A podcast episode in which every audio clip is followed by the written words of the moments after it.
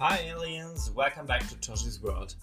Einer Welt voller Schreibtipps, Musikreviews und Kritik am realen Alltag. Heute gibt es wieder eine reguläre Folge am Dienstag mit ganz normalem Smalltalk und Jibber Jabber von mir. Aber schon leicht tiefgründig, weil ich mir heute vorgenommen habe, mal euch ein bisschen was über Toshi's World zu erzählen. Und letztendlich geht es damit schon auch in die Richtung Schreibtipps, weil ich möchte euch damit animieren, über die Inhalte eurer Bücher nachzudenken.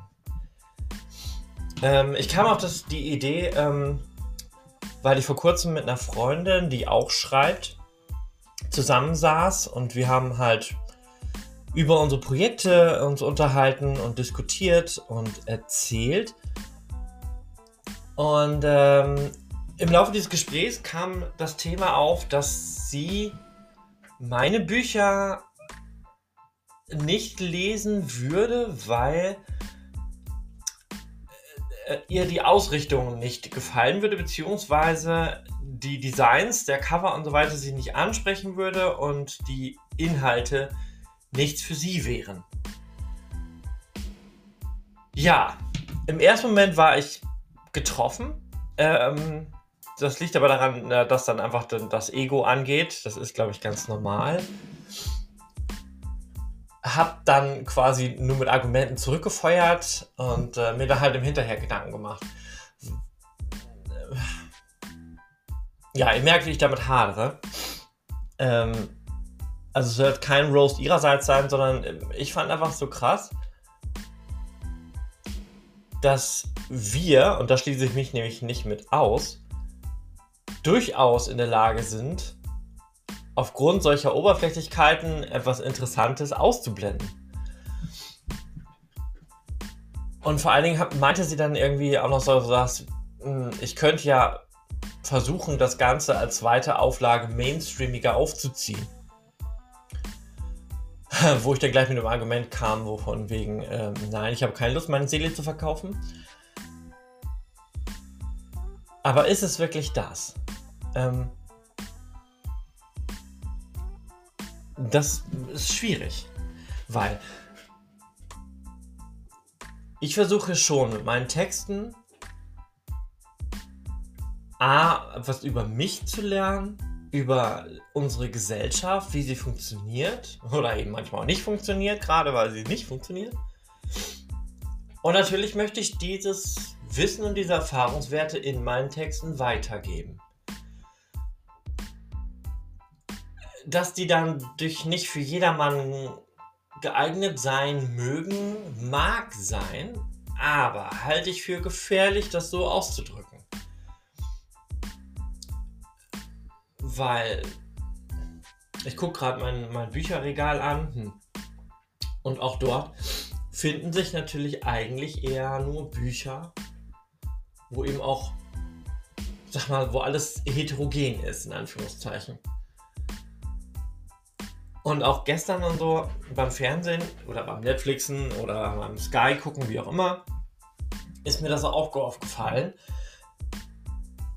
dass es, dass ich eigentlich beim Schauen von Medien, wir es mal grober, immer damit konfrontiert bin, dass ich den Kompromiss zur Hetero-Welt schlagen muss. Ähm, ne, ich sehe dann die ganze Zeit Heteropärchen, die ihre Probleme haben. Und ähm, wenn ich Glück habe, äh, kann es mal drin vorkommen, dass eine ähm, Person aus dem LGBTQA-Sektor irgendwo am Rande mal drin vorkommt. Äh, und darf mich dann auch noch quasi nett drüber freuen. So. ja, aber ich mache das natürlich, weil mich die Themen und so weiter interessieren und weil ich wissen will, was da so passiert. Ich habe aber auch im gleichen Atemzug gestern, als ich ähm, Prince Charming gesehen habe, und da gehen wir jetzt ja ganz stark aufs Halbfinale zu. Das heißt, es sind jetzt nur noch vier Männer übrig, die um den guten Alex kämpfen. Zumindest wenn ihr das auf Vox schaut. Wenn ihr es bei TV Now schaut, äh, das seid ihr schon weiter, da könnt ihr nämlich die ganze Staffel sehen. ja, da fühle ich dann einfach, dass ich näher dran bin an der Thematik. Ich kann mich leichter reindenken in die Jungs dann, wenn die über Probleme sprechen, ob er sie gerade auf ihr Äußerliches reduziert, äh, ob das die Gespräche zu oberflächlich sind und, und ihre Ängste und Sorgen äh, ihm nicht zu gefallen und so weiter. Also habe ich mich halt selber erwischt, okay, da, da kann ich dann mich emotionaler viel leichter hineinversetzen und auch gleichzeitig fallen lassen in diese Welt weil sie mich eben betrifft. Ja, und äh, um das, zum Gespräch zurückzukommen, damit tritt man mir natürlich ziemlich direkt auf den Schlips, wenn man dann sagt, warum schreibst du denn nicht ähm, Hetero-Themen, ähm, die wir dann alle lesen können? So, als wenn es nicht genug Literatur und Filme und Serien und Bücher gäbe, mit heteronormativer äh, Thematik. Also warum sollte ich mich denn jetzt auch noch da einreihen äh, und Sachen schreiben, die mich nichts angehen, die mich nicht interessieren, stimmt ja nicht. Das ist so gar nicht richtig. Aber ähm, ich muss ja Literatur schreiben, die mich selber auch anspricht. Und muss sie halt nach außen verkaufen können, finde ich. Und damit muss ich eben 100% dahinter stehen können. Und das kann ich nicht, wenn ich über Sachen schreibe, von denen ich theoretisch gesehen keine Ahnung habe. Hm. Gleichzeitig nervt mich das dann auch immer wieder, wenn ich mit Autoren zusammenarbeite, ähm, die eben aus dem heteronormativen Sektor kommen und auch deren Bücher dann natürlich auch gerne mal lese oder reinschnupper und ja dann feststelle, hm, dass unsere Community halt wieder mal komplett fehlt. So. Und da kommt bei mir dann halt die Frage auf, ist das dann noch zeitgemäße Literatur? Spiegelt das unsere Realität tatsächlich wieder? Und dann erwische ich mich natürlich immer auch dabei, dass ich mich dann direkt wieder ärgere, wenn, wenn unsere Community nicht mit drin ist. Es kann natürlich auch sein, dass Autoren das ganz unbewusst machen oder dass das passiert, dass sie gar nicht drüber nachdenken, uns mit einzubeziehen. Aber gerade wenn ich da natürlich mit, mit Autoren äh,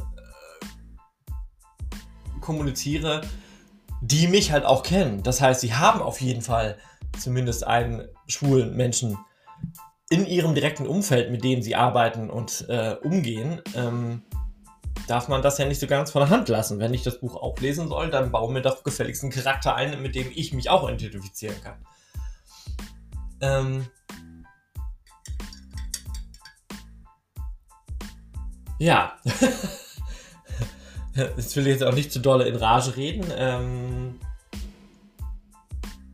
ja, Nee, stattdessen komme ich zum Schreiben zurück. Ähm, ich habe in letzter Zeit natürlich auch geguckt, jetzt in dieser Lockdown-Zeit, ähm, an welchen Projekten kann ich jetzt direkt weiterarbeiten, wo muss ich nochmal vielleicht was überarbeiten, wo komme ich jetzt am leichtesten weiter. Tatsächlich habe ich ähm, einige Sonette wieder geschrieben in letzter Zeit und äh, habe an dem Gedichtband weitergearbeitet.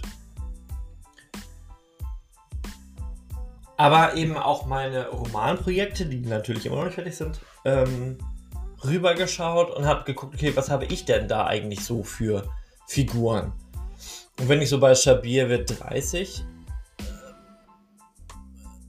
das Ganze analysiere, habe ich relativ viel Spektrum. Ich habe natürlich ähm, hetero-Figuren drin, ich habe bisexuelle Figuren drin, ich habe schwule, lesbische Figuren drin, ich habe eine Trans-Figur drin, ich habe eine Non-Binary-Figur drin. Ähm, also ich denke, allein in dem Buch bin ich gut, gut dabei. Ähm, so für jeden quasi eine Rolle zu haben. Und das ist gar nicht unbedingt gewollt gewesen, sondern auch passiert im Laufe des Schreibprozesses. Ähm, bei Maßbaum, also bei meiner Krimi-Fortsetzung, mein Kommissar ist ja generell bisexuell. Ähm, sein, ähm, äh, in seinem Ermittlerteam gibt es allein zwei Schwule, natürlich auch jede Menge Heteros. Ähm, die beste Freundin vom Kommissar ist lesbisch. Ja, und ich plane für den dritten Teil auf jeden Fall auch noch Non-Binary-Elemente. Aber da spoilere ich jetzt nochmal nicht weiter. also man kann durchaus viel machen. Man muss es halt nur eben machen. Oder muss man nicht? Ich weiß es halt nicht. Das ist halt ne, das zweischneidige Schwert. Muss man es wirklich oder kann man einfach einfach sagen, es ist künstlerische Freiheit und es ist jedem Autor selber überlassen, inwiefern er Figuren für seinen Plot schafft. Aber ich finde eben gerade, wenn man zeitgenössische, zeitgenössische Literatur erschaffen möchte, sollte man eben auch die Gesellschaft so divers wie möglich wiedergeben. Ich weiß, Sie können all das Wort Diversity nicht mehr hören. Das ist auch verständlich, weil das leicht inflationär benutzt wurde. Ne, aber ähm, man könnte ja auch im Umkehrschluss damit argumentieren, man könnte eben mehr Bücher verkaufen. Je mehr unterschiedliche Figuren man einbaut, damit eben nicht nur die eine Community das Buch kauft, sondern eben alle Communities. Und letztendlich äh, kann ich von meinem Standpunkt auf jeden Fall sagen, ähm, je mehr unterschiedliche Figuren du in deinen Büchern drin hast, umso mehr Möglichkeiten für Konfliktpotenziale hast du. Und Konflikte, Konflikte, Konflikte ist nun mal das, was deine Bücher spannend macht. Also nutze jegliche, jegliche Möglichkeit, die du kriegen kannst. Ne? Ganz wichtiger Faktor. Ja, jetzt habe ich darüber jetzt erstmal genug geschwafelt und dann kommen wir gleich zu einem nächsten Weltthema.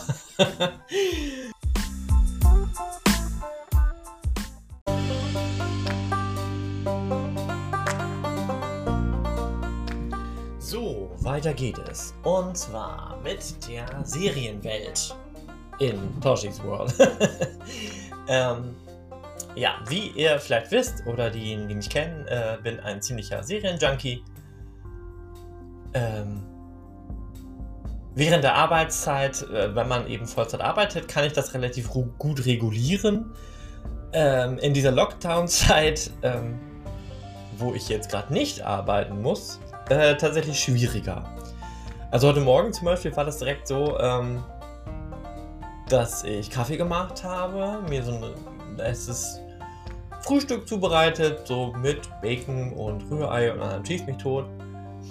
Und mich dann stumpf direkt vor den Fernseher gesetzt habe, weil ich gestern eine neue Serie angefangen habe, die mich ziemlich in den Bann gezogen hat und ich kann irgendwie gar nicht aufhören, die zu gucken, weil die auch unglaublich spannend sind. Also jetzt quasi ne, als Anlehnung nicht nur ein Serientipp, sondern eben gleich auch Richtung Schreibtipp. Es geht um die Serie Riviera.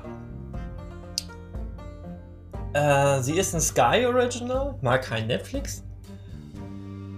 Und äh, ich weiß jetzt gerade gar nicht, wie viele Folgen, äh, Staffeln es gibt. Ich, also es gibt zwei bei Sky. Musste ich jetzt ganz schnell nebenbei am Handy googeln, ob es mehrere Staffeln gibt. Auf jeden Fall, ähm, Julia Stiles spielt die Hauptrolle und ich liebe, liebe, liebe Julia Stiles. Und sie ist auch da herrlich vielseitig.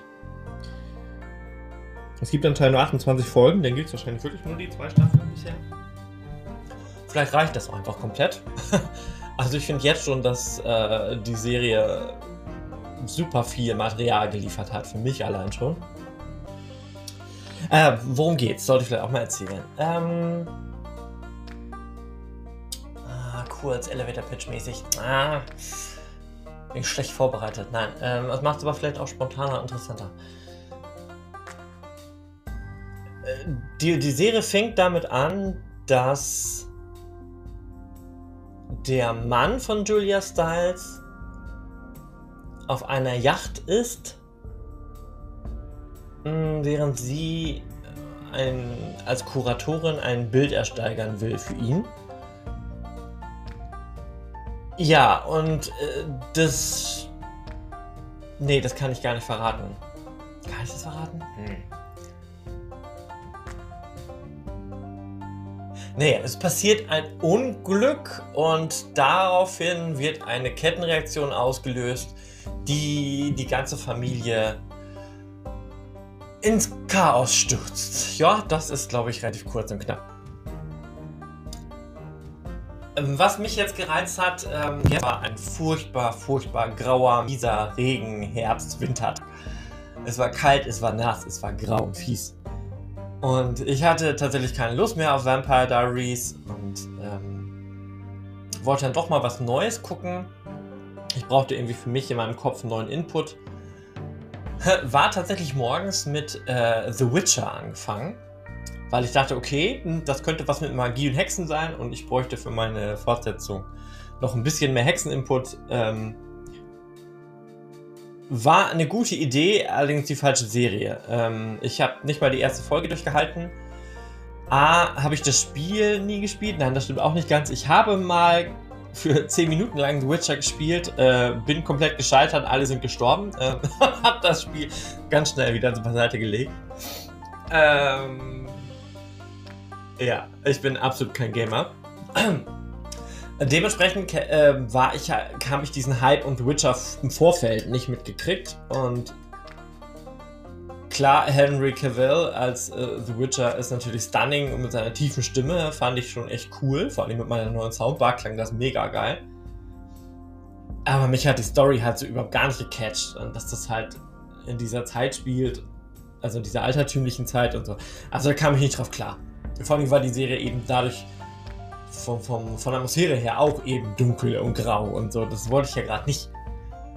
Ja, so habe ich halt weitergeschaut und kam dann eben zu Riviera. Und ich wollte Riviera schon lange gucken. Ähm, hatte auch die DVDs schon mehrfach in der Hand, bevor ich jetzt Sky und Netflix und so weiter hatte. Ja, und dachte mir, das klingt doch nach einem Plan. Und war dann auch in der ersten direkt gehuckt dass es halt an der Côte d'Azur spielt. So, ne? Es ist halt die ganze Zeit Sonne, warm, die Leute sind am Pool, sie sind mondän und reich und haben tolle Klamotten an. Äh, ja, die haben dementsprechend auch jede Menge Probleme, davon mal abgesehen. Aber es war halt so eine, so eine Flucht nach vorne. Das, das hat mir natürlich gut gefallen.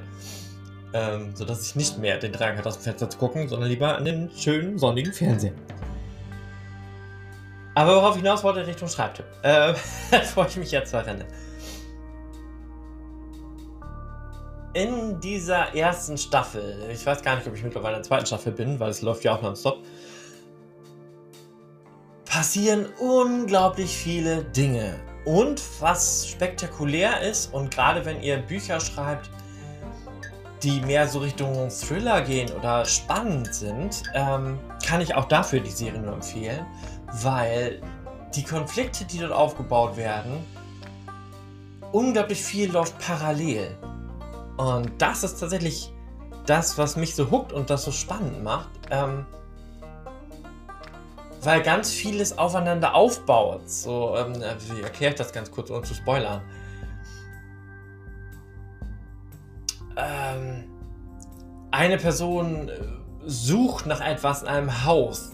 Da findet aber gerade eine Party statt. Zeitgleich versucht die Polizei dort ähm, reinzukommen und, und das ganze, die ganze Gesellschaft hops zu nehmen. So, und jetzt hast du halt irgendwie so drei Handlungsstränge, die alle an dem gleichen Ort passieren, die alle unabhängig voneinander sind und sich trotzdem bedingen. Und dadurch ein herrliches Chaos entstehen kann. Und ähm, ich denke auch, wenn man sowas in seinen Büchern mit einbaut, ist das für den Leser sehr, sehr spannend. Wenn er halt weiß, okay, oh Gott, oh Gott, ähm, bleiben wir bei dem Beispiel, ähm, da steht jetzt so, so ein SWAT-Team oder irgend sowas vor dem Haus und versucht da gerade alles zu stürmen. Auf der einen Seite mittendrin irgendwie eine Partygesellschaft, wo die Hälfte schon betrunken ist, da auch noch Koks rumfliegt und äh, sonst irgendwas. Zeitgleich irgendwie obenrum irgend so ein Diebspion-Agent irgendwas nach irgendwas sucht und das Haus aneinander nimmt und vielleicht noch irgendwie den Butler ersticht oder ermordet oder sonst was. Das ist natürlich klingt jetzt ganz, ganz viel, aber natürlich so, das ist ja. Ist natürlich auch spannend, ob man das überhaupt so geschrieben kriegt. Weil, weil, ähm, man kann eventuell den Leser damit auch komplett überfrachten. Weil er muss dann ja sehr viel gleichzeitig wahrnehmen. Und das kann natürlich auch zum Overflow kommen. Hm. Müsste ich selber mal testen, ob man das wirklich so straight durchziehen kann beim Schreiben. Mit so drei Handlungssträngen gleichzeitig. Andererseits, wenn ich an Stabil 30 denke, ähm, da passiert an sich auch sehr viel gleichzeitig. So, ähm, und alles bedingt sich und baut aufeinander auf und eine tritt den nächsten und damit geht der nächste Meilenstein ähm, losgerollt und ja, aber damit treibt man ja eben auch die Story voran. Damit bleibt der Plot weiter konstant interessant und spannend. Und dann gibst du dem Leser ja auch gar keine Chance, das Buch aus der Hand zu legen. So, und warum sollte er das tun? Also es war gestern Abend, war das für mich so krass. Ähm, ich wusste ja, äh, ich wollte Prince Charming gucken und es kommt ja um ähm, Viertel nach zehn auf Vox.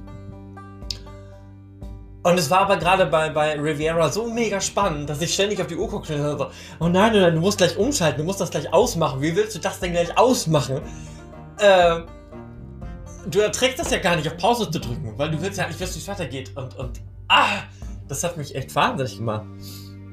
Zum Glück war dann Prince Charming auch so spannend, dass ich das auch kurzweilig ausblenden konnte. Ähm, sodass ich dann schon einen Abschluss finden konnte. Das hätte ich wahrscheinlich die ganze Nacht durch Riviera geguckt. Ähm, ja, interessant war dann noch ein, ein kurzweilig, das noch mit einzufügen. Äh, hatte ich mit äh, einer Freundin per WhatsApp geschrieben und ihr auch die Sendung empfohlen. Und auch kurz angerissen, ähm, was, so, äh, was so abgeht und worum es geht. Und da kam von ihr direkt der Kommentar so, hm, das hört sich aber ganz schön oberflächlich an. hm. Wo ich dann irgendwie intuitiv direkt zurückgeschrieben habe, no, that's quite the opposite. Ähm, weil ja nämlich das Gegenteil der Fall ist. Klar, die leben alle in dieser oberflächlichen Scheinwelt. Nur das ganze Konfliktpotenzial geht ja ganz viel tiefer rein.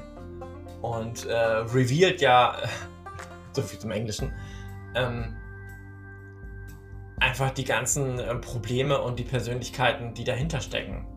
Was ich zum Beispiel auch super beeindruckend finde, ist ähm, die Figur Adam bei Riviera. Ähm, den Schauspieler kennt man nämlich ganz gut aus Game of Thrones als Lord Ramsay. Und Lord Ramsay, falls ihr Game of Thrones nicht gesehen habt, ist eine ziemlich crazy Person. Ähm, ein ziemlich krass böser Charakter bei Game of Thrones. Und äh, Adam ist halt, zumindest bisher, toi toi toi, ich klopfe auf Holz, das Gegenteil. Ähm, nämlich sehr feinfühlig, sehr sensibel, auch sehr gebildet, also spielt auch Klavier. Ähm, gut, er ist in seine Stiefmu äh, Stiefmutter verliebt, das ist natürlich wieder freaky. Allerdings ist sie auch nur ein Jahr älter als er, also von daher durchaus legitim. Ähm, ja, aber es ist dann schön, ähm, finde ich, als für mich gerade assoziierenden Junkie, wo ich immer Probleme habe, dass mir äh, Schauspieler, die ich gerne mag, dann immer wiederkommen und ich die aber häufig dann mit irgendeiner festen Serie verbinde, dass so ein, so ein Schauspieler es dann schafft, aber eben so rauszubrechen. Aus dem Bild, das man vorher von ihm hatte. Ähm, das schaffen auch nicht unbedingt alle. Also das habe ich zum Beispiel bei ähm, na, bei Holly Mary Combs gemerkt, äh, die ich ja durch Charmed komplett liebe in ihrer Rolle als Piper Halliwell. Ähm, sie hat aber ja auch bei Pretty Little Liars die Mama von Lucy Hale gespielt und ähm, obwohl sie die Rolle gut gespielt hat, blieb sie für mich trotzdem Piper Halliwell mit einer Tochter. Ähm, also, hm. da war es schwer, sie von dieser Rolle abzugrenzen. Ähm, bei, ich glaube, Ivan heißt er, ist es relativ ähm, easy jetzt. Also funktioniert ganz gut. Und auch Julia Stiles ist ähm, sehr anders als in ihren früheren Rollen. also ich hatte vor kurzem erst mal wieder Save the Last Dance gesehen und ähm, ein, ein Tanzfilm aus den 90ern, aus meiner Jugendzeit, den ich auch wieder hart gefeiert hatte. Aber ähm, mit der Julia Stiles hat sie natürlich jetzt nichts mehr zu tun. Oder wenn man an die Rolle in Homeland denkt, ähm, mit diesem genialen, grafisch hart gecutteten äh, Longbob. Das war ja auch als Agentin eine ganz, ganz andere Figur. Aber ähm, diese mondäne Julia Stiles gefällt mir tatsächlich ganz gut. Die ganze Zeit irgendwie schicke Kleider trägt und hochhackige Schuhe. Ja, mir tut es immer leid, wenn ich dann sehe, was sie dann über, über irgendwelche Schotterpisten laufen muss. Ich denke mir so, die arme Frau. Aber gut, das ist ein anderes Problem, nicht meins. Hm. Ja, was mir da zum Beispiel auch aufgefallen ist, ähm, dass ich die Serie trotzdem sehr mag, obwohl eigentlich der LSBTIQ-Sternchen-Faktor fehlt. Äh, es kommt nur eine kleine Nebenrolle drin vor, der durch sein Schwulsein erpresst wird.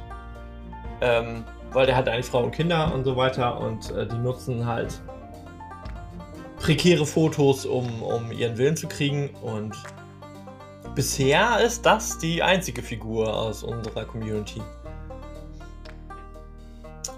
Aber das tut der Serie tatsächlich keinen Abbruch. Also da muss ich dann wieder in die andere Bresche springen. Ähm, ich muss es nicht zwingend haben.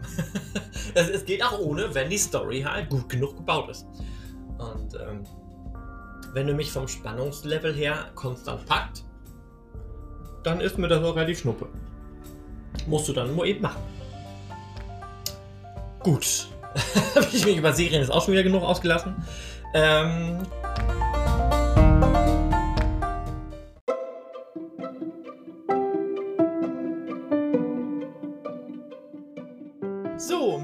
letzten Segment äh, tue ich jetzt einer sehr guten Freundin einen Gefallen von mir. Äh, mit der habe ich gestern gevoicemailt und äh,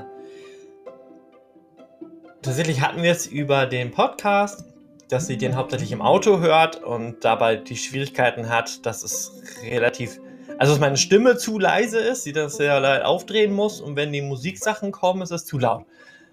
Äh, da muss ich noch einen Weg finden und mir genauer anhören, wie ich das zusammen regulieren kann. Dann muss ich vielleicht doch weggehen vom normalen Anchor-Prinzip und das dann alles komplett bei Audacity aufnehmen und hochladen. Da bin ich dementsprechend noch in der Testungsphase. Ähm, aber wir hatten es über Weihnachten. Wir laufen in großen Schritten auf Christmas zu. Äh, wir wissen allerdings alle nicht, wie das jetzt ablaufen wird. Und ja, in meiner Zeit jetzt, hm, das erste Weihnachten ohne Eltern wird für uns jetzt sowieso ganz komisch werden. Und wer mich genauer kennt, weiß, dass ich eh keinen großen Wert auf Weihnachten lege. So, da wären wir schon mal beim Warum. Ja, jetzt kriege ich gleich ganz viele Hassmails, wenn ich das sage. Ähm, ja, Weihnachten ist für mich einfach nur ein konsumgeiles Fest, wo sich gerade auch in diesem Jahr eigentlich nur Amazon und jeglicher Onlinehandel freuen darf und kann. Ne, ähm, allein das Prinzip Fest der Nächstenliebe und so, ja, hm. Also ich würde mich sehr darüber freuen, wenn ihr Nächstenliebe jeden Tag zu eurem macht und nicht nur den 24. oder 25. Dezember dafür nutzt. Das würde die Welt wahrscheinlich ein ganzes Stück besser machen.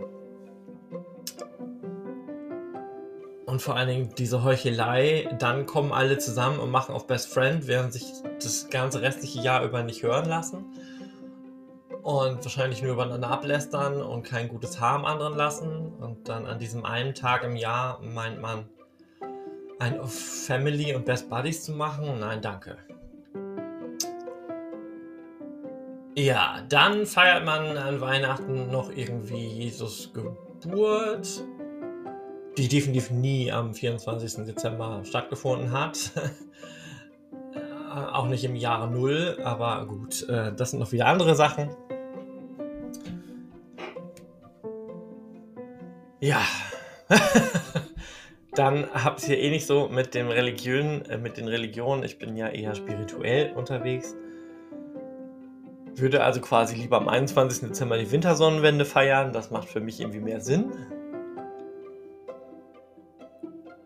Ja, und der Weihnachtsmann ist eine Erfindung von Coca-Cola. So, das habe ich euch den Rest gegeben.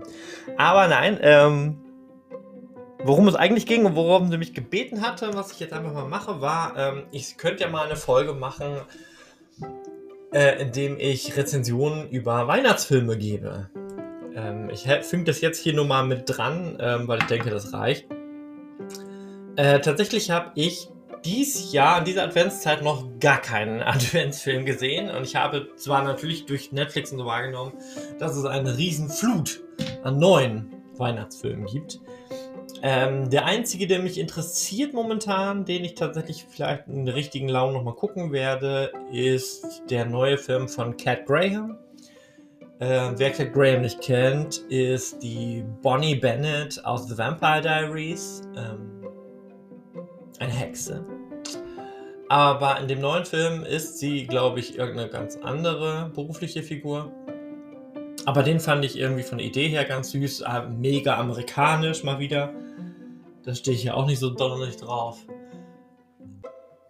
Ja, wenn ich euch Filme empfehlen sollte für die Weihnachtszeit, Filme, die ich auch immer wieder gerne gucke, bin ich natürlich ganz schnell bei Love Actually auf Deutsch tatsächlich Liebe. Den finde ich tatsächlich sehr, sehr, sehr schön. Ne? Allein, ähm, dass allein so eine Heike Makatsch in so einem Hollywood-Spiel äh, mitmacht mit Figuren mit Kira Knightley und Co. Sowas finde ich immer hart cool. Äh, Linney spielt mit drin, die eine sehr, sehr, sehr tragische Rolle äh, in dem Film hat. Spielt übrigens die Mary Ann Singer in, in Tales of the City, eine Serie, die ich sehr empfehlen kann, gerade für LGBTQA-Leute.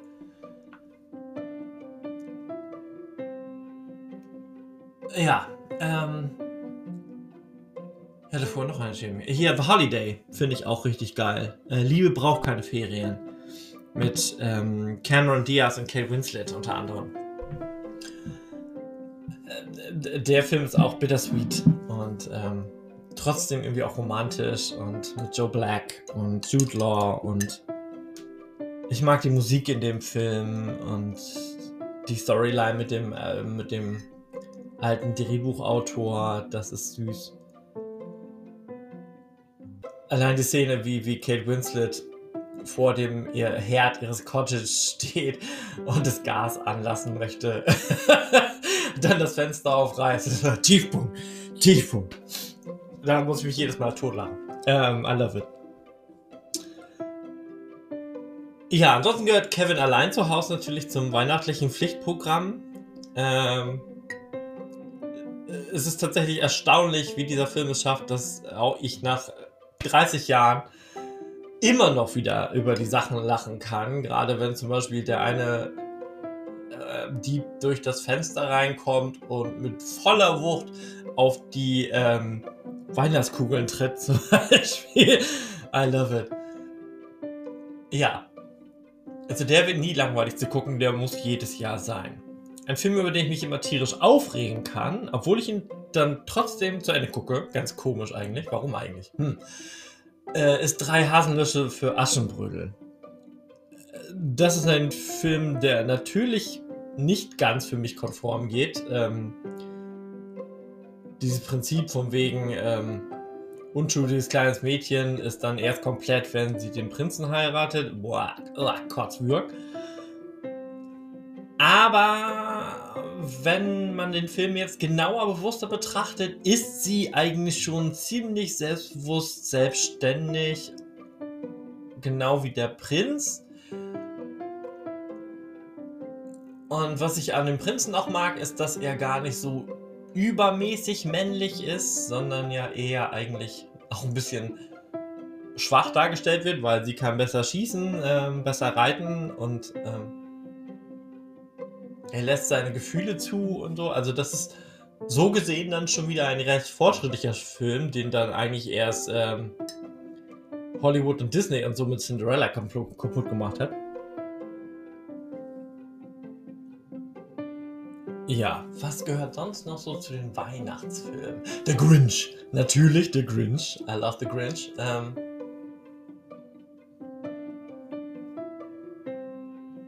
ja, Vampire Diaries hatte ein paar nette Weihnachtsfolgen.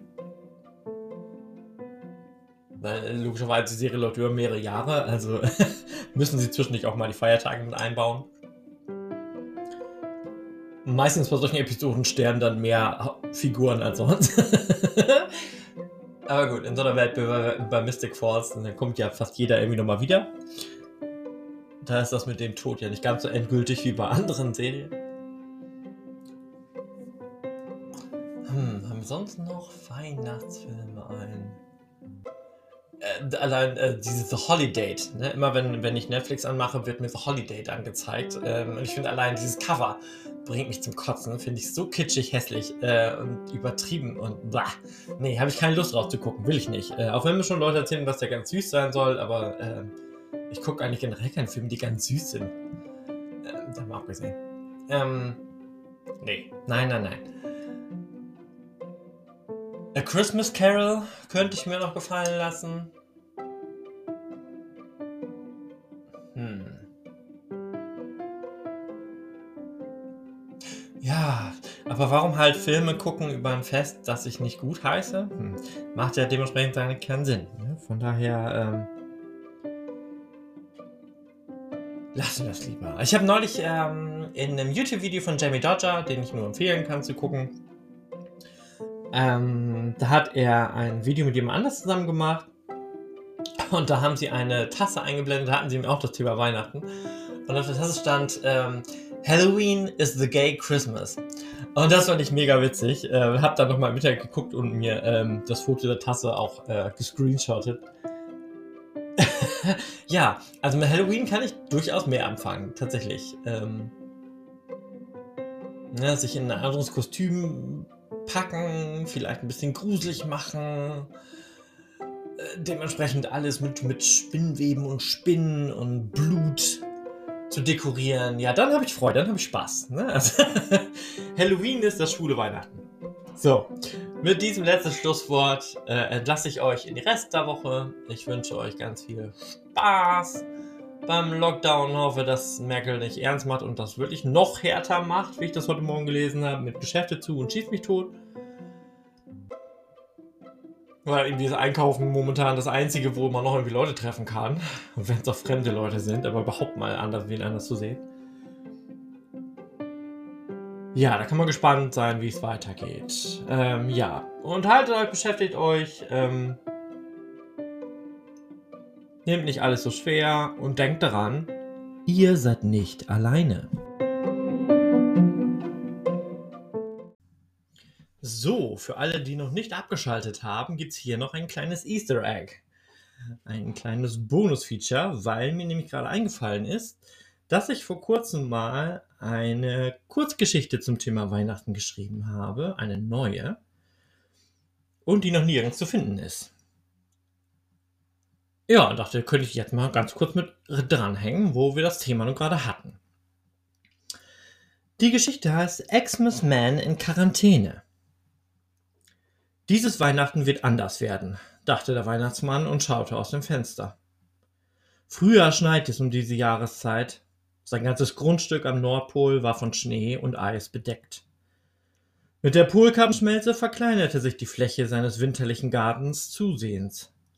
Mit den sich auflösenden Gletschern stieg der Meeresspiegel und der transatlantische Strom drohte zu versiegen. An dessen Folgen wollte er jetzt lieber nicht denken und trank stattdessen lieber noch einen Schluck Glühwein mit Schuss. So viele Stunden hatte er die letzten Jahrzehnte auf den verschiedensten Weihnachtsmärkten verbracht, durfte sich die Sorgen und Nöte der Kinder anhören, wenn die Eltern lieb waren, auch deren Ängste. In diesem Jahr wurde das alles abgesagt. Wegen Corona. Der Weihnachtsmann verstand nicht, wie das alles passieren konnte. Ein gefährliches Virus, das das Fest der Liebe bedrohen würde, hatte er Zeit seines Lebens in seinen schlimmsten Albträumen nicht kommen sehen. Diese ganzen zusätzlichen Vorbereitungen raubten ihm den letzten Nerv. Mit Nasen-Mundschutz auf dem Schlitten sitzen würde eine Tortur werden, an die er noch gar nicht denken mochte. Ob die Rentiere auch eine Maske tragen mussten? Darüber hat er sich noch gar nicht erkundigt, aber bei den hohen Strafen wollte er lieber kein Risiko eingehen. Falls er die Möglichkeit bekommen sollte, doch regulär seine Geschenke verteilen zu können, würde er auf seine Handschuhe verzichten. Zwar gehörten sie irgendwie zu seiner Arbeitsgarderobe dazu, aber er müsste bei jedem Klettern durch den Schornstein seine Hände desinfizieren. Das ewige An- und Ausziehen würde zu viel Zeit kosten. Einen ganzen Sack voller Visitenkarten hatte er drucken lassen, weil er schlichtweg keine Lust hatte, in jedem Haushalt seine Nordpoladresse aufzuschreiben. Aber ohne Kontaktdaten durfte er die Geschenke eben nicht ins Haus tragen und er konnte sie unmöglich draußen stehen lassen. Aus Frust griff sich der Weihnachtsmann einen Zimtstern und steckte diesen komplett in den Mund. Wenn er so weitermachte, bräuchte er auch noch einen weiteren Mantel. Hatte die Schneiderei denn überhaupt auf? Diese ganzen Lockdown-Bestimmungen verwirrten ihn. Eigentlich wollte er sich in dieser Adventszeit die Buchstaben Xmas auf den Arm tätowieren lassen. Aber das gehört ja in die Kosmetikbranche und daher war sein ausgewähltes Studio ebenfalls geschlossen. Von seinem liebsten Restaurant ganz zu schweigen. Der Weihnachtsmann biss in ein Lebkuchenherz und fragte sich, wie er in dieser Situation auch noch Zeit fürs Kochen finden sollte. So viel musste er in diesem Jahr selbst erledigen, weil er seine Elfen in Kurzarbeit schicken musste. Schließlich konnte er nicht riskieren, dass die alle in Quarantäne gehen müssen. Und wer sollte dann die ganzen Tests bezahlen? Für seine Helfer gab es nämlich keine Krankenkasse. Nicht einmal in den Kliniken durfte er die Kids erfreuen, weil dort nur Angehörige zugelassen waren. Genervt und frustriert warf sich der Weihnachtsmann in seinen Lehnstuhl und prüfte seine News-App. Immerhin konnte er sich in diesem Jahr den Besuch bei Trump sparen. Der Präsidententitel, den dieser sich so schmerzlich zurückhaben wollte, konnte und wollte er ihm nicht geben. Ach ja, die guten alten Zeiten, in denen zu Weihnachten im Kino so tolle Filme liefen wie The Holiday oder Love Actually. Diese Vorfreude auf Weihnachten würde es dieses Jahr nicht in den Theatersälen geben. Und das stimmte dem Weihnachtsmann besonders traurig. Jetzt konnte man froh sein, wenn eine schöne Bescherung zumindest auf Netflix oder Disney Plus zum Streamen bereitstand. Er trank sein Glas aus und wechselte zu Eierpunsch. Sein Blick fiel auf das Krippenspiel im Wohnzimmer und er fragte sich, wie die Christmette mit anderthalb Meter Abstand organisiert werden sollte. Ohne Umarmung der Freude, dafür mit Corona-Fußkick? Der Papst würde seine Festtagsansprache wahrscheinlich nur als YouTube-Video hochladen und das Auspacken der Geschenke durften die Großeltern per Zoom-Konferenz äh, miterleben. Na, immerhin würde wieder mehr miteinander gekocht werden, dachte der Weihnachtsmann und freute sich bereits auf Ente à l'Orange, die nur seine Frau so wunderbar zart im Fleisch und so herrlich kross auf der Haut hinbekam. Ihm taten trotzdem die vielen Restaurants leid, die auf das Adventsgeschäft komplett verzichten mussten. Selbst das Schrottwichteln konnte nur online zelebriert werden. Seine Kinder hatten die Feier am Heiligabend bereits abgesagt, mit dem Zusatz, nächstes Jahr, falls möglich, gerne wieder alles normal zu machen. Aber würden alle wieder zum regulären Alltag zurückkehren können? Diese Frage musste der Weihnachtsmann für sich offen lassen. Er kannte die Antwort darauf nicht. So viele Jahrhunderte sorgte er für strahlende Gesichter, und nun durfte er sie auf unbestimmte Zeit nur noch von weitem betrachten. Als seine Stimmung bereits so richtig am Tiefpunkt war und sein Blick aufgrund der alkoholischen Getränke leicht glasig wurde, klingelte sein Telefon. Leicht schwankend griff er zum Hörer und erkannte die Stimme seines Hausarztes wieder.